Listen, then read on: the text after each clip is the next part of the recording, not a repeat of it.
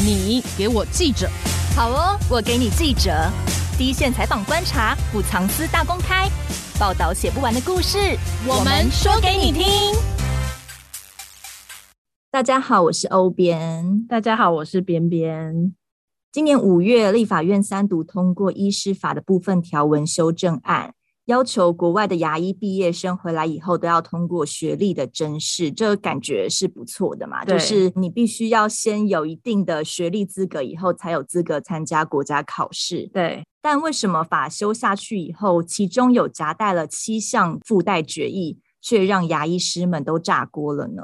大家还记得十多年前有一个事件叫做波波医生，嗯，然后一度有轩然大波嘛，对啊，然后因为很多人可能因为考不上台湾的医学系，或是可能有一些其他的原因啦，他们就去波兰等国家就读医学系。那那些地方的学医跟考医师执照的门槛可能就没有像台湾这么高。嗯，结果这些大量从波兰学完回台的医生进入医院后，才发现，哎，其实有很多。不管是能力或者是可能知识不太一样，然后而且没有实习过就要帮病人看病，让大家很不放心。这样的状况有可能在这几年会出现在牙医身上。嗯，大家都知道医学系在台湾就是有够难考的嘛，都是很多那种成绩很好的人第一志愿啊。对，而且他们要呃研读六年，然后跟还要再实习，嗯，其实他们要花时间非常长。对，那。虽然之前因为波波医师的问题，大家可能觉得东欧波兰这边体系出来的医生好像能力把关上没有那么严谨，所以卫福部就有发布过一个规定，嗯、要这些医师都要先去医院实习以后才可以回来台湾当医师嘛。但现在这次的修法是换国内的牙医非常的不满哦，包括学生跟教学医院，他们都很不爽，因为立委啊附带决议里有一个落日条款。就是只要在今年底以前获得九大地区，包括美国、日本、欧洲、加拿大、南非、澳洲、纽西兰、新加坡、香港这些牙医系入学资格的人，回来当牙医就不用考学历真试。嗯，而且立委还要卫福部放宽国外牙医回来实习。每年五十个名额的门槛，就是这些人之前说不用实习嘛，但现在回来要实习以后，每年其实只有五十个名额的门槛。嗯，但因为现在那些人很多嘛，大家都挤在后面排队，每年五十个消化不完，所以立委就要卫福部四年内消化掉这些排队的人。那这些人包括新入学还有毕业的，大概有一千多个人。这样听起来蛮多的，因为这样想一想，呃，一年只有五十个，然后一千多个人要消化的。确啊，可能这些人就要排到可能十年后才可以当上牙医。对，可是其实我觉得这样子对于国内的牙医系的学生也非常的不公平。嗯。我觉得可以理解他们会为什么会那么不爽啦，因为其实辛辛苦苦考上大学，然后他又要念书念六年，然后还要去实习什么的，嗯，而且还有些人是一直考不上重考的。对，那他们好不容易考上了，可是现在他们的就是实习的名额却要被那些有钱出国然后拿学历就可以直接，嗯，呃，有点像是差。插队进入实习的概念，那我这么辛苦是为了什么？嗯，就感觉有钱人还是比较有特权。嗯，那这就是我们今天要讨论的重点。我们今天邀请到教育记者冯静慧来跟我们好好聊聊。Hello，大家好，我是静慧。现在有一群被称为波波西西日日的牙医，怎么这么可爱？听起来有点可爱。之前是波波医生嘛，那现在就是波波牙医、西西牙医、日日牙医。嗯，他们就是留学波兰、西班牙、日本牙医学院的台湾学生。嗯，多半都是因为没有办法考上台湾的医学系呀、牙医系。可是家长有钱，只要砸个数百万的学费，然后再付给代办的中介啊，大概一两万美金的费用，嗯，就可以到那些国家取得医学的学历，被戏称说：“哎，你考没有五百分，但你只要有五百万就可以去念医学。”嗯，回台后，他们只要到教学医院实习，通过国考就可以成为牙医。感觉好像有钱真的很好办事。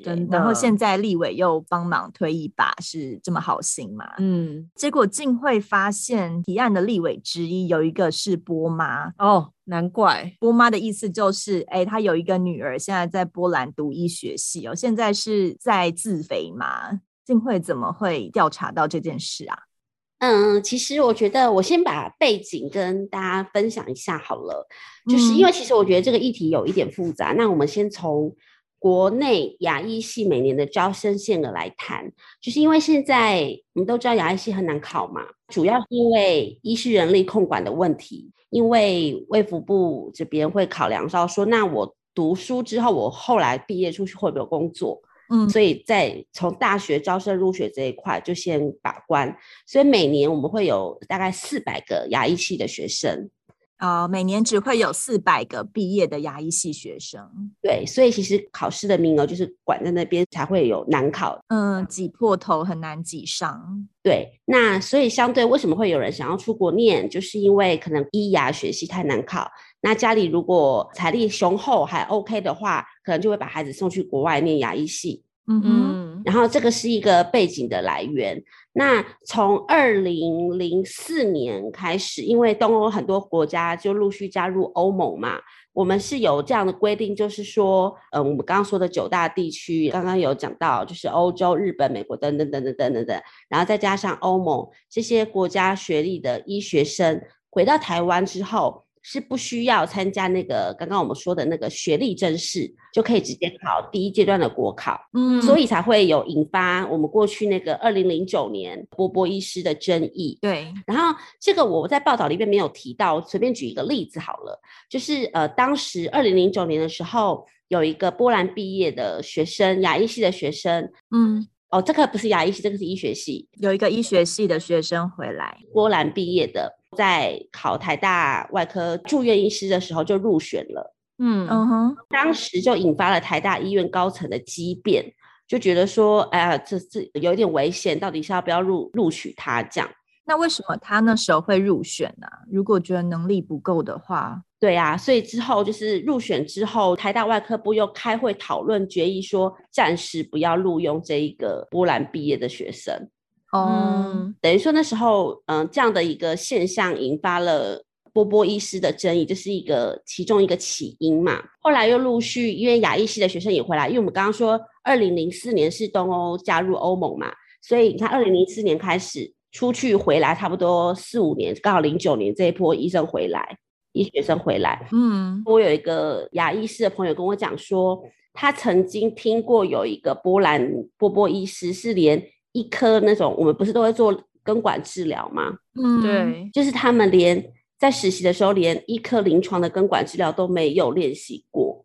哦，哎，所以他们就只有看课本嘛，老师在课堂上讲一讲，他并没有真的碰过人类的牙齿。他们的规定是大二就要开始实习，概念可能跟台湾的是不一样的，就是那个实习的训练或许没有像台湾这么扎实，或是比较接地气的感觉。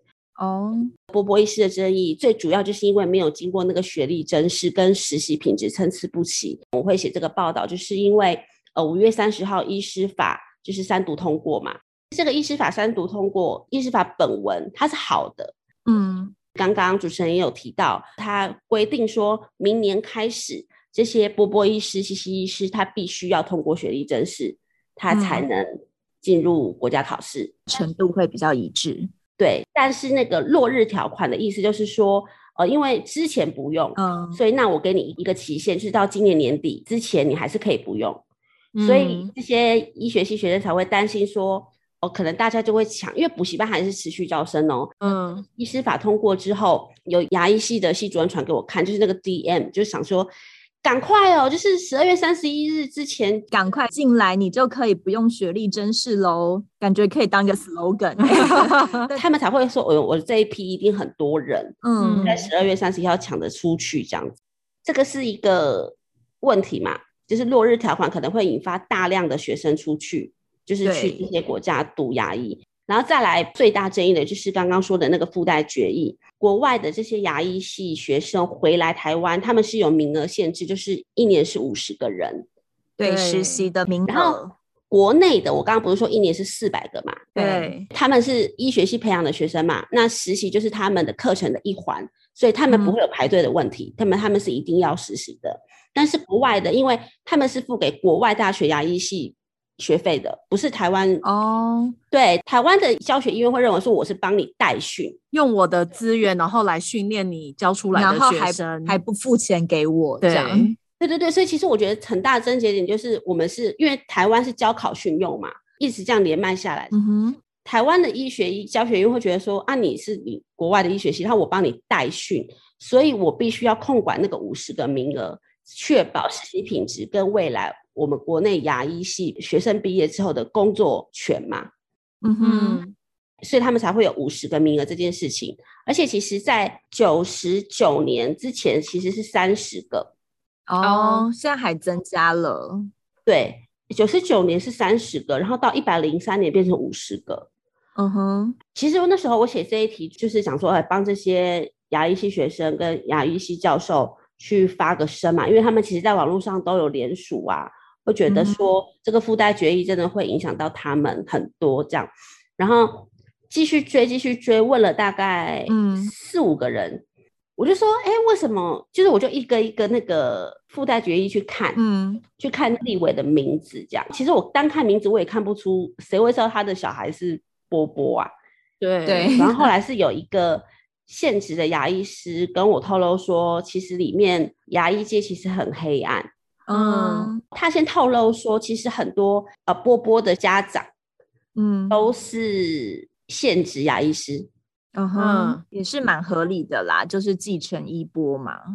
对对对对对，他们就想说哦，因为因为很多人都知道医师的小孩还是继续念医嘛，什么牙医师工会啊的那些理事长干部，全部的小孩都在国外念牙医。所以现在就是这群立委有点像是，而且因为自己还有一个是波妈立委嘛，所以希望能够让自己的小孩未来有一个更好的出路，就顺便刚好当立委很方便，就立了一个这样的法。嗯、而且其中有一个立委是我我没有把他名字写出来，就我知道他是谁，嗯，因为我觉得这个东西有有一点点私人啦。但是我我因为我写他名字出来，我还要再去问他的回应，但我也觉得这个回应，所以我就没有把他名字点出来。然后那个我写出来之后，嗯、那个牙医师还跟我说：“你干嘛不把他名字写出来啊？”嗯，你是说那个名字是波妈的名字哦，波妈的名字。嗯嗯、对，我就想说还没关系啦，就不需要就是特别针对他这样。对啊，说不定他也是为了广大的其他的家长谋福利啦，这样。对，然后然后其中一个是这个嘛波妈，然后另外一个那个邱太元，这个我就有写出来，因为他就是医界大佬，这个大家都知道。嗯哼。嗯对，所以其实多多少少还是会有一些关联，跟可能他们没有想到要回避的事情，然后可能也没有想到会被挖出来吧。嗯，国外念念牙医系这件事情，应该是还蛮 personal 的事情。嗯，他们就会卡在这个排队的状况，让他们没有办法赶快回到台湾工作当医师，所以他们才会赶快修了这个附带决议。其中一个就是说，四年内要把所有正在排队实习的这些国外学历的牙医系学生，让他们实习完成。这个四年内有包括，比如说我可能快要毕业，然后我回来新加入的人吗？还是已经正在排队的人消化掉就好了？正在排队的人哦，所以新毕业的可能就是继续排这样子。嗯，可是那个四年内可能会卡到一些是现在正在读，然后即将毕业的啊。比如说我可能剩下一两年毕业，那我四年内还是可以被消化掉，这样。对对对对对。哦，那像他们那些自己呃是医师，然后小孩出去念书回来，然后他有可能可以在诊自己诊所里面实习吗？这个是有被承认的吗？没有，因为现在实习是有规定要有那几个教学医院。哦，台大、成大。哦，所以不能说我随便去找一个诊所，只要那个医生愿意收留我，我就可以在里面做实习，这个就是不行的。就跟我们以前那个新闻系要找实习，自己去找单位，嗯，但医师跟牙医并没有这么容易。嗯嗯嗯，只要门槛一放宽以后，这些人涌进来，会影响到嗯，现在台湾的医师跟牙医的出路嘛？因为你看台湾现在门槛限制这么严，一年三四百人毕业。可是这个一千人如果在四年内直接消化掉的话，等于是大概台湾三四年的招收的名额。对，其实还蛮多的。对啊，因为其实呃，我觉得大家会比较质疑的一点是说，我们现在国内是有八个牙医系，就是八间大学有牙医系，嗯，而且都是经过教育部评鉴过他们的教学内容跟师资的嘛。然后大部分的学生也都是呃，透过我们所谓的那个学测跟现在的分科测验，就是以前的职考，然后经过激烈的竞争才进去的嘛。嗯，教育部可以管控国内亚医学生的人数，可是却没有办法管控国外学生，就是外国学历进来台湾实习的亚医学生人数，就也真的蛮吊诡的啊。嗯，就是你一直疯狂的限制国人，而且大家也觉得我们的学测或是大考这样考上去很公平啊。嗯，但我只要一出国就没事了，就是我都可以用另外一个制度来玩。对，然后因为其实我们你看，像波波医师，大家都知道有这件事情发生，所以其实国内的医师、嗯、牙医人力饱和这件事情，讲难听点，牙医就是好赚嘛。嗯，现在牙医市场已经饱和，所以其实他们现在大学如果要增设牙医系也都很难啊。哦、就是像长庚去年也是，他们已经努力了，不知道拼了要成立第国内第九个牙医系，卫福部也都不给过啊。嗯，就等于说台湾就是这样子。控管住嘛，就是为了未来的牙医人力不要太崩太崩溃、太饱和。嗯，像日本一样就崩溃。那你现在大量的让这些波波医师回台实习，又要从业执业的话，这现象就感觉很可怕。现在台湾是有八所学校是有牙医系的嘛？他们现在有什么看法？牙医系老师会很担心，因为他们其实都也是牙医嘛。对、嗯，那他们会担心的就是冲击实习的现场哦。牙医我们都知道，通常都是一对一在做治疗。嗯，对，所以他们实习的时候其实很尝试这种我们所谓的小班教学，就是一对一。所以不像是那种呃实习医师，我可能一个教授后面领了一票人还可以一起看。牙医只能一对一就对了。对，就他们很长的机会是这种一对一的实习。嗯，那他们很担心的是说师资会很很累，等于说他们现在已经已经差不多饱和了。我说实习的能量，因为他们每个学校负责自己每年毕业生嘛，就是可能这样四五十个牙语系的，那你大量外国学生又进来，所以他们才会觉得带训的那个能量可能会崩溃，就是这个原因。假设他们就觉得国外的教不好，那你回来等于说我最后一道品质把关，我要把你教到好，这样是不是会更累啊？对啊，他们也会紧张。对，不是他们训练出来的学生，可能教学的方式又不一样。嗯，这个后面等下等下我可以提到，就是波兰那边是怎么训练他们的医生的。这个我有问到一个波兰，就是波波牙医生。那他们是怎么训练呢？他们会当然会替自己说话，就是说，其实他都觉得他们没有像我们认为的那么松散。他们就说，呃，他们也要经过波兰教育部的监督，然后也要受过欧盟的管核，嗯、而且他们的毕业率其实很低。哦、嗯，说他们的毕业率是大概是五十到六十趴。哦，有一半的人会被刷掉。对，可是台湾的牙医系是九成五以上都可以毕业。哦。嗯反而台湾毕业率很高，对，他们用毕业率去看，说他们是那个筛掉的门槛其实很高。然后，但是就有有台湾学生就反映说，嗯、可是入学的话，波兰的入学很松。台湾的牙医系学生跟我举个例子，他是说，像台湾有一些文组的学生都可以直接考上波兰的牙医系哦，或者是说有一些是统测落榜的学生也都可以考进去波兰的牙医系。就是举了这些例子，嗯、就是说两边入学的那个实力差的有就已经差很多了。对对对，所以他们会觉得这个招生品质第一关就已经有差了，你不用谈后面的毕业率。嗯，嗯台湾入学比较难，就是第一个在学测的时候就会刷掉一批人。可是波兰可能你有稍微准备一下，就算我文组，然后考上了，我在后面的。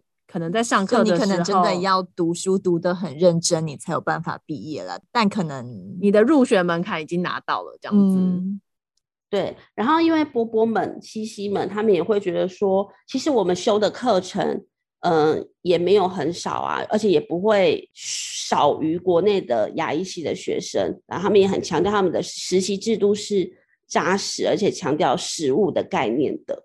嗯，也是各说各话啦。就像我们台湾的一些代办公司，他们也会觉得说，其实也不要这样看轻那些波波波波医师，所以就是各说各话。可是我觉得现在的问题是因为教育部或是卫福部会觉得。牙医就饱和啦，所以你不让台湾的牙医扩大招生，但只要想要当牙医的人，我只要去国外读书回来就不受限制。那这样子，如果供需失衡的话，搞不好台湾的牙医系还要因此减招，怎么办嘞？嗯，这就是我刚刚说，一个是对于台湾。有一些牙医系的大学，他们会担心的事情。嗯，刚刚说现在台湾有八八个牙医系嘛，最新最年轻的牙医系就是成大，哦、成大牙医系也是几年前才刚刚新设成立。我们刚刚说一年就是四百个，对，成大有牙医系，那就势必要去缩减其他大学的名额。所以成大的名额是从别的系可能各挖一两个一两个这样子招生招起来的。哦对对对，他就是那个时候我问到，因为我去年哎还是前年写一个长庚的时候设牙医系的时候被挡嘛，嗯，嗯，因为其他牙医系也很不爽啊，就是说你这样你设牙医系，那我们又要被你瓜分我们的名额，对，嗯、就我们自己能够招生的人又越来越少了。我觉得医师也是有这个状况，牙医也是有这个状况，然后成大可以成立哦，成立大是一百零八学年度就是。二零一九年开始招收第一届牙医系学生，但是因为它的立基点，嗯、我觉得它会成功原因是因为它是南台湾第一个公立的牙医系。哦，成大是第八个，那距离上一个牙医系是四十年前的事哦。哦哦，所以我们隔了四十年才有一个新的牙医系成立哦。对，那真的管控的很严呢。对。所以成大那时候牙医系新设成功的时候就很开心啊，终于有牙医系出来，而且是南部的国立大学。长庚现在也很努力的在去做这件事情。他们是一百一十年本来预期要一百一十年要设立牙医系，然后第一次跟教育部申请没有过，现在又要一一二年又要再重新争取。但是它跟后医系的很感觉很像，嗯，后医系不是去年也是很多学校过了吗？四间嘛。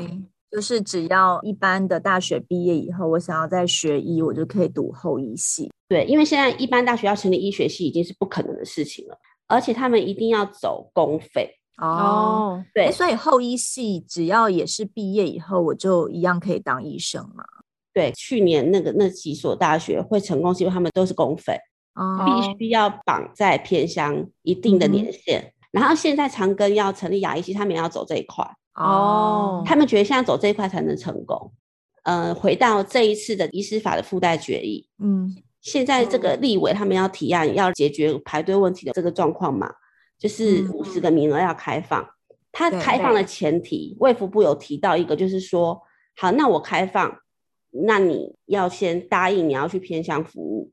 嗯，那他们会同意吗？就是我一定要被绑在偏乡，所以这就是。因为其实附带决议不是法，它是可以由行政机关，就像卫福部或是教育部，他们再去共同讨论出一个定案的方式。嗯，因为像卫福部会觉得说，我为了要补充偏乡的牙医师人力，所以用这个名义开放那个实习名额，就调高五十趴以上。嗯，对。但是偏乡这件事情也是另外一个问题，就是真的大家会想要去偏乡吗？对，嗯、这个问题是，我觉得还是要好好审慎的去思考，不是说立委提案就都照单全收的感觉。对，但现在也有一个问题啊，就是教学医院刚才静慧有说到，他们的师资可能一对一教自己学校毕业的学生可能就不够了。那现在又要放宽这些排队的实习的国外回来的学生嘛？因为现在目前。进会的报道里面有统计说，大概排队实习的就有四百五十个人。嗯，那这样子依照本来的名额，一年五十个，他就要等九年嘛。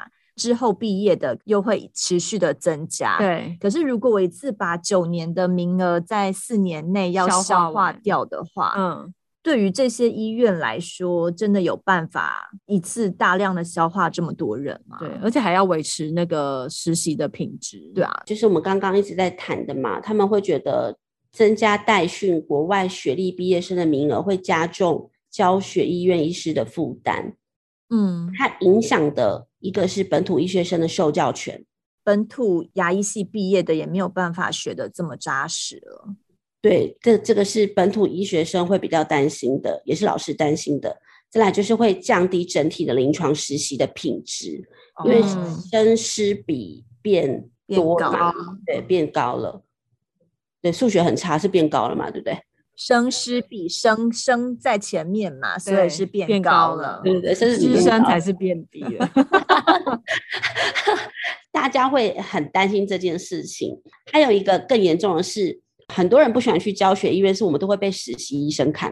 哦，对，就是会有人站在旁边看，然后医生可能弄一弄，就说：“你看这个时候就应该要做哪个步骤。”对，他有时候还是会实习医生直接操刀。哦，牙医更是可怕，因为我们我觉得很多人很害怕看牙医。对，我我自己就很怕看 牙医，因为牙齿已经很痛了。那如果又交给一个就是感觉菜菜的医师的话。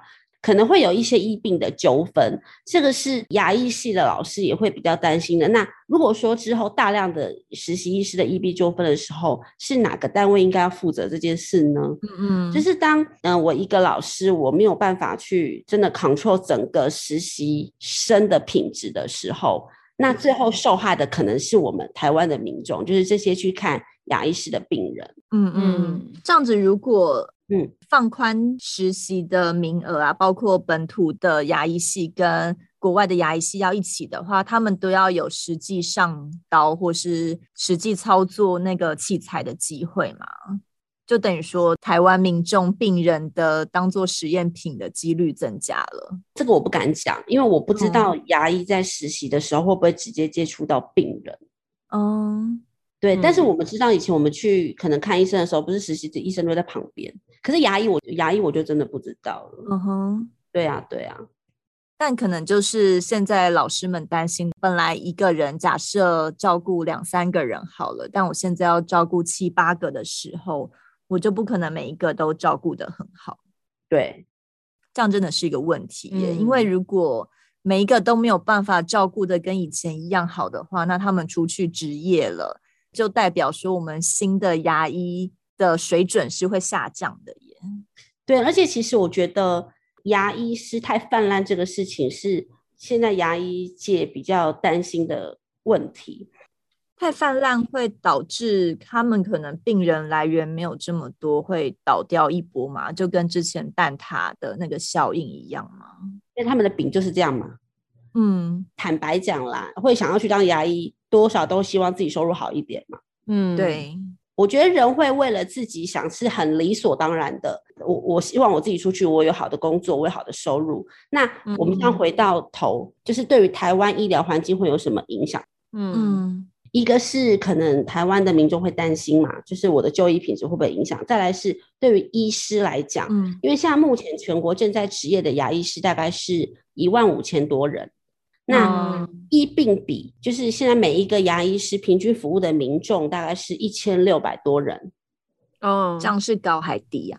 呃，我有问一个长庚的牙医师，他是说最好的医病比数字是一比一千八，台湾这样算是牙医相对多一点，服务的人比较少，这样，所以才会之前好像远见还是天下有个报道说，台湾的牙医诊所比便利商店还多。哦，是啊。嗯 对，就是你一条街上真看到牙医的那个数字比便利商店还多。嗯，那我们回到我刚刚说的日本，日本其实已经崩溃了，是现在日本牙医师的医病比是一比一千二，台湾是一比一千六嘛？对对，因为三十年前日本的学生要考牙医系，就跟现在台湾一样，也都是一窝蜂要去考。嗯，那现在其实已经太多牙医师，所以现在日本政府规定说。牙医系毕业的学生毕业前两年是不能知薪的，不能知薪哦。对，反观台湾，当然会担心后续也发生这个现象，嗯，所以现在才会一直想说，我们要从源头赶快先卡住，尤其是这一群到国外念牙医系的学生回来，嗯、我们绝对不可以让他们大量的回来，会影响到台湾这些每年在那边苦苦蹲补习班学生的工作权。但我们也没有办法阻止真的很想要出国留学的那些人的任何行为吧，就是也不可能用法律去限制他们不要出去读牙医，然后回来。对，所以其实很多台湾的师生都会讲说，台湾是民主的社会嘛，那你要选择自己出国读书，那你就要去自负你必须回来排队等实习的风险。嗯，你既然知道我们台湾每年有五十个实习名额，那你还是选择要出国念牙医的时候，你就不能用特权去开那个后门，说哦，我们要四年内全部一起开放，让你们好好的实习。对啊，这就是所谓的公平正义嘛。知道每年就是五十个，你要出国念牙医，那你当然就要等啊。那凭什么就是因为可能你的父母有权有势，你就可以用这样的附带决议去通过，让你们可以提早。去实习，然后跟大家一起用一样的方式进入临床市场，这是我觉得像台湾牙医系学生会觉得比较不公平的地方，因为在实习的机会这一块不会影响到，因为我们台湾四百个他还是可以实习嘛。对，对，他们担心的可能是更远，是未来要去就业的时候的那个市场的。竞争，嗯，呃，也有一个数字是估计啊。那如果这些人真的大量回来了以后，我放宽实习的门槛，让他们可以提早就业，推估到二零二七年，台湾每十个新进的牙医就会有四个是国外学历的耶。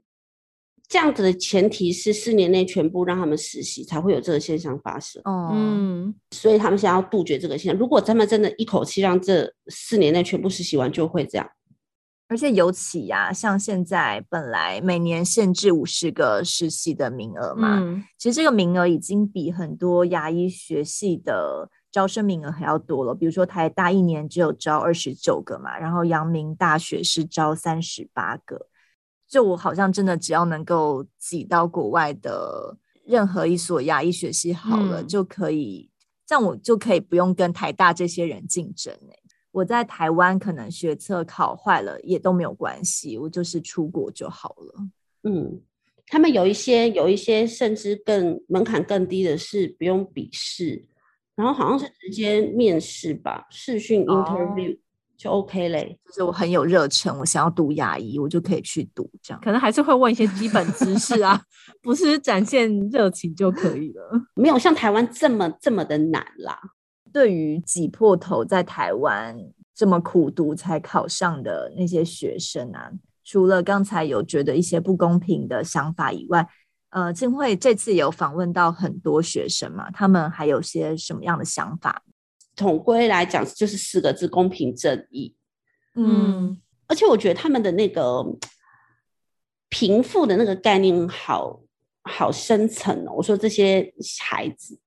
嗯，他们会觉得说会出国念的，就是真的就是有钱，嗯，有钱人，他们会有这样的一个想法，所以会觉得很政府怎么可以这样对待我们？我们这样苦苦的熬了这么多年，因为好像好像很少真的应届考上的，嗯、然后除了那些怪胎啊，就是那种很厉害的学霸，好不容易走体制内的道路，然后考上，跟其他人公平竞争，然后但是他会觉得说，那这些。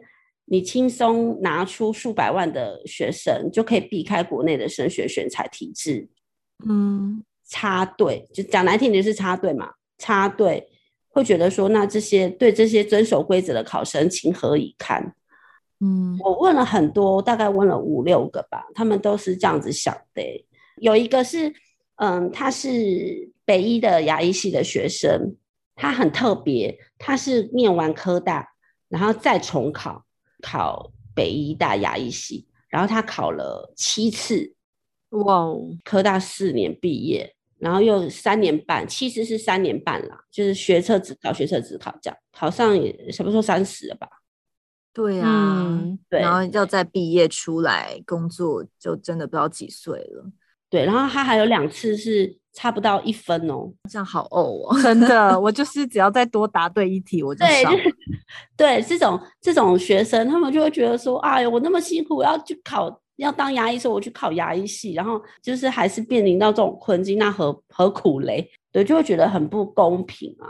嗯，大家可能都会觉得读书就是一个翻身的好机会嘛，嗯、就是你可能第一次投胎啊，没有办法 投到有钱人家，好，那我读书可能就是另外一个让自己翻身的机会，所以有些人就会去读医雅嘛，或是电机什么的，希望靠自己努力就可以变有钱。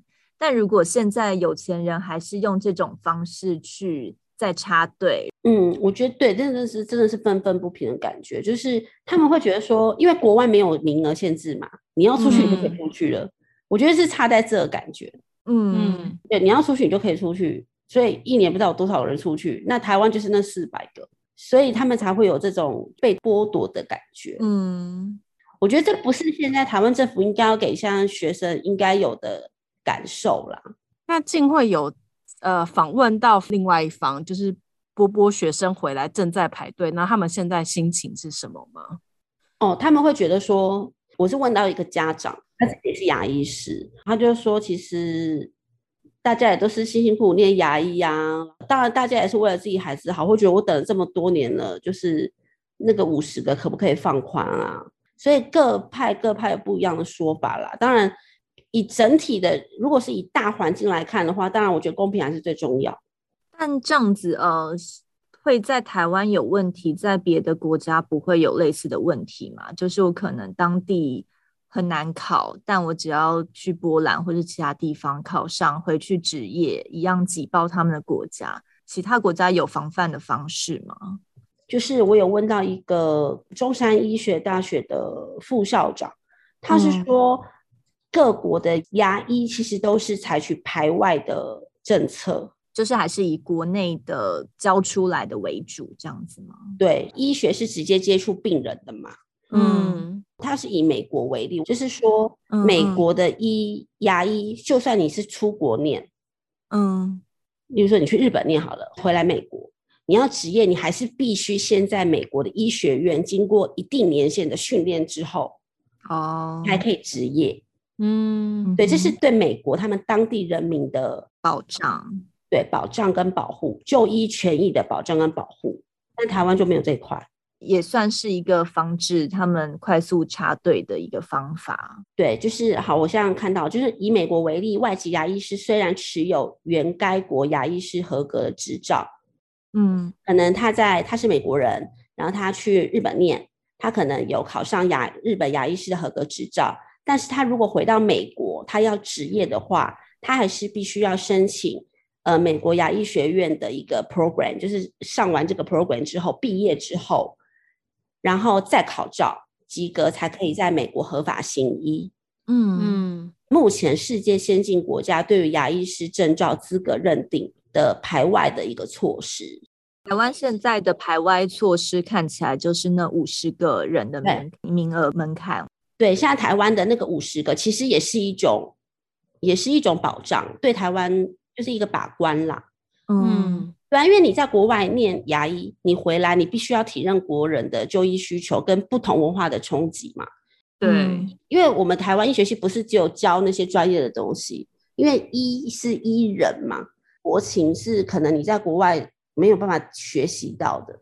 嗯，所以在台湾的那个再训练是很重要的。所以那个实习的品质真的是不可以放松哎，对，我觉得蛮重要的。嗯、那就静慧来看，对于这次的附带决议七项决议，你有什么看法？就是修法以后，当然立委还偷渡了七个，说哎，卫福部参考一下哦，希望你通过这样子。就是那时候我出这条稿子之后出来出去之后，那个我长官啊，就我们主任就说，我偷偷问我说，这不是谁谁谁呀？这样我有跟他讲是谁谁谁，然后他就说，这也太不会不懂得避嫌了吧？嗯，说像台湾立委怎么怎么这样搞，就是也太不会避嫌了吧？我觉得第一个是看到政治人物的丑态啦，就是你怎么样用这种。自己私人的关系，然后去偷渡法案通过呢？虽然说它只是个附带决议，然后好，既然立委这样子做了，然后我们像舆论也引发一下牙医界的炸锅。那我觉得我自己的看法是，嗯，因为卫福部还没有定案，卫福部他对外是说九月初啊，九月初会有一个针对这一次立法委员附带决议的决他们的决议，他们决定要怎么做。那这个问题其实是我刚刚说台湾是教考训用嘛，我觉得它是一个横跨卫福部、教育部跟考选部三个部必须要共同研议处理的问题。我觉得像卫福部要做的事情是。或许他已经做了啦，就是这三个部会，他们可能可以再邀请可能国内的医学院校啊、牙医学校，或者是医院，或者是医师，在针对现在的台湾的牙医师人力的供给状况，再去做一个审慎的评估。嗯，呃，一个是现在牙医师人力的供给状况，再来跟实习的名额、跟实习的能量，你要去多深入了解这些情况。然后再去决定说，那我的实习名额到底需不需要开放，而不是说一个少数立委去提了这个附带决议，然后你就让他过。嗯，对，然后这样子才会变成会让人家会觉得说，如果真的过了，会觉得说，那国外学历的实习名额，那不就是成为政治力跟特权官说的一个很丑陋的现象吗？嗯嗯，对啊，就是就像有一个立委叫陈静仪。他是民进党的，然后他本身也是医师，很多牙医师就是去找他澄清嘛。然后他的立场，他又想帮医师说话，他又他是，但是他的政党立场，他可能又又可能碍于一些角度的问题，他会觉得说，他也呼吁，他说希望不要再松了，就是针对国外牙医师回来这件事情，不能绝对不可以再松了。嗯，就是他有发出他的正义之声，就是站在医师的角度。去呼吁卫福部不可以再放宽了，嗯，这样真的会影响到台湾的国内的学生。所以其实就是，嗯，卫福部现在要做的就是找大家来好好谈一谈。嗯，这是我觉得我我身为记者可以做的事情，就是我会透过报道让引发舆论，让卫福部更重视这个问题。毕竟国外留学回来的，或是那些立委提案的，都是少数啊。嗯，但这些如果真的过了以后，最后影响的还是全部台湾人民可能的医疗品质啊，或是呃医生职业的就业环境啊。对，它这个影响是连带性的啦，嗯，不是只是几个人的利益。就是牙医这么多，你不觉得是一件？可是我觉得很奇，我自己觉得很奇怪，是牙医超级难挂号的欸。真的，我刚好 想讲，就是 他虽然说医生的比例很高嘛，可是你不觉得我突然今天牙痛，我打电话去问说 今天可以让我看吗？因为我真的很痛，我希望可以立即的帮我治疗，可是他都会说哦，可能要等到两个礼拜后哦，然后我就想说两个礼拜后我这个牙齿已经。要么就已经不痛，要么就是已经烂掉了。我我有办法等到两个礼拜，就是现在牙医还是非常难预约，然后以及现在其实我我发现牙医就是看一个病人的时间非常的短，他可能在半小时之内他就会安排两个病人，等于你一个人只有十五分钟。可是如果你今天要处理的问题是比较大的，真的有办法在十五分钟解决吗？然后不然就是每次预约了去看牙医都要等很久。我觉得还是有很多这样子的问题。为那这样是不是其实开放比较好啊？我们台湾牙医不太够。我觉得就是因为牙医是会觉得他们会被抢饭碗嘛，所以他们会不希望再开放，对不对？可是就我们这个病人的 立场，我上次也是上个礼拜我要预约洗牙，但是洗牙没有像牙痛这么急迫，洗牙就是说要一个月后哦，哦也很久哎、欸。那我要我打了大概六七六七家都是这样哎、欸。哎，是哦，所以不是你们故意要特别挑那种热门医院，而是。这是普遍的现象，就是在家里附近的诊所啊。然后，如果真的很痛的时候，因为其实通常大部分人看牙医还是会，譬如说这个诊所还是会固定那个医生嘛，因为你会觉得那个医生会比较了解你的状况。可是每次只要一打打去不行之后，我就说那其他医生可以吗？然后可能其他医生也蛮，那就只好再打其他的诊所啊。那我就会觉得好困扰哦，就是我真的很想要好好的让这个医生来帮我看，然后可以好好治疗我的牙齿，可是又没有那么容易预约。对，这是那个牙齿不好的人的话锋一转。但是如果你说你骑车看到路边有一间牙医，你会停下来进去想挂号吗？嗯，就是你没有看过这一间，不会耶。对啊，所以其实牙医到底是多还是少啊？我也不知道哎、欸。对，这只是我自己小小疑问啦，我就觉得哦。好痛苦哦！就是专家觉得已经够满了，很饱和，但对一般民众的使用心得来说，好像都还是要等很久哎、欸。对，因为我我自己也是等很久啊。嗯，有可能是如果现在开放，然后你可能会影响到是可能五年后医生过剩的情况啦。我在想，嗯、所以他们现就要从现在此时此刻做把关。但你如果五年后，一打电话，在三十分钟后就可以看到，你会很开心吗？我会觉得哦，也蛮好的，因为我就是现在想要看牙齿。哎、欸，但是如果说我牙齿很痛的时候，我也是预约不到，我就会去药局包药。哎，哦，对对，就会先吞颗止痛药。对，因为牙医真的太难排了，真的。好啦，那怎么办？我们结尾。我觉得给大家多方面的考量啦，就是因为不同人的角度都会有不同的想法嘛。那你看，就病人这边来说，也许会希望医生量再多一点吧。但我不知道，因为我们就是一般民众而已嘛，对，可不太确定，如果真的量一多起来，会对于整体的医疗或是。就刚说了，教学品质会有影响，那它可能就不是好现象。对，因为如果教学品质不好，对我们来讲影响也很大。对，你到时候都是遇到一些牙齿看不好的医生也，也也很为难呢、欸。那这个可能就是要。好好的再去多方、嗯、教育部、考选部都要多方的坐下来，然后再找一些医生或者是教授们来好好聊一聊的事情。这样，我们也是只是小众的声音啦。对，真的真的，而且看牙齿好痛哦，尤其遇到好医师，真的啊，对啊，好医师才是最重要的。对，没错。嗯好，好，那今天就谢谢静慧来上节目了。OK，谢谢大家，静慧，嗯，拜拜，拜拜。更多精彩的报道，请搜寻 VIP 大 U 点 com 联合报数位版，邀请您订阅支持。